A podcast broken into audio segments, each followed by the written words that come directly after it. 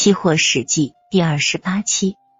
回首海南中商所 F 七零三咖啡事件。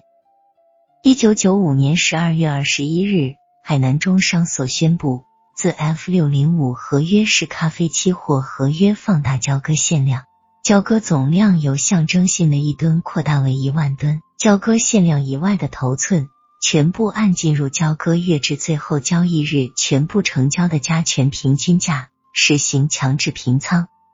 自 F 六零五始，中商所的咖啡品种演出了既不同于纽约咖啡行情，又有别于历次中国期货交易风波的多幕闹剧。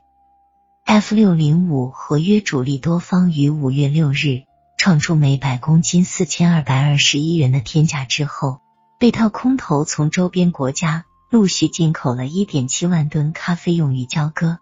在实盘压力下，F 六零七品种从三千三百四十元暴跌至一千八百一十四元，空逼多的恶剧上演了。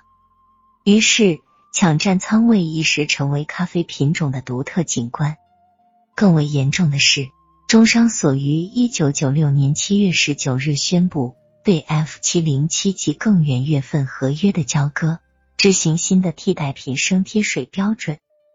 规则风险时的咖啡自然贬值百分之三十至百分之五十，F 六零九应声暴跌一千余点至一千三百四十九元，多头哭声未绝。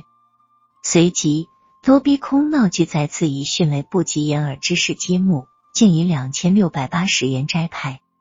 一九九六年九月底、十月初，中国证监会、国务院证券委有关加强监管的通知下发。中商所随即宣布，自 F 七幺两起取消交割限量，多空双方在 F 六幺二上消停不及两个月，F 七零三多空大战罗生又起。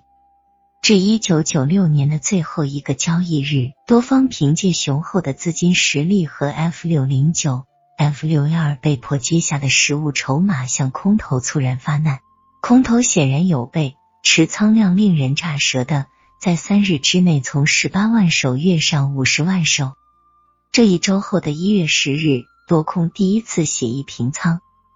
岂料空方在一千六百九十九元价位部分平仓后，利用对仓封涨停幺七四九收盘。此后的三天内，F 七零三下泻两百余点，引起多方不满。一月十五日开始，多方报复性收复失地，单边涨势至一月三十日。达到一千八百八十二元之时，空方再次与多方主力协议平仓。多方吸取第一次协议平仓的教训，部分协议平仓后封涨停。此时正值春节放假休市，双方都在筹措资金，业内人士预料一场大战在所难免。果然，一月二十一日开始，空头即全面反扑，持仓增至三十余万手。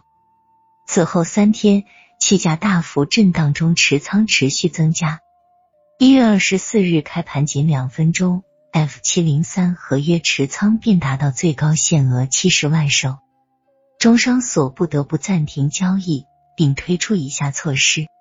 将保证金提高至百分之一百，恢复交易后先由会员单位自行平仓，收盘前该合约持仓必须减至两万手，如有超出部分。由交易所对超出部分按日结算价强平。当日多空双方主动平仓至五十三万手，在交易结束后，按照两千一百一十五元的当日结算价，对余下的五十一万手实施强制平仓。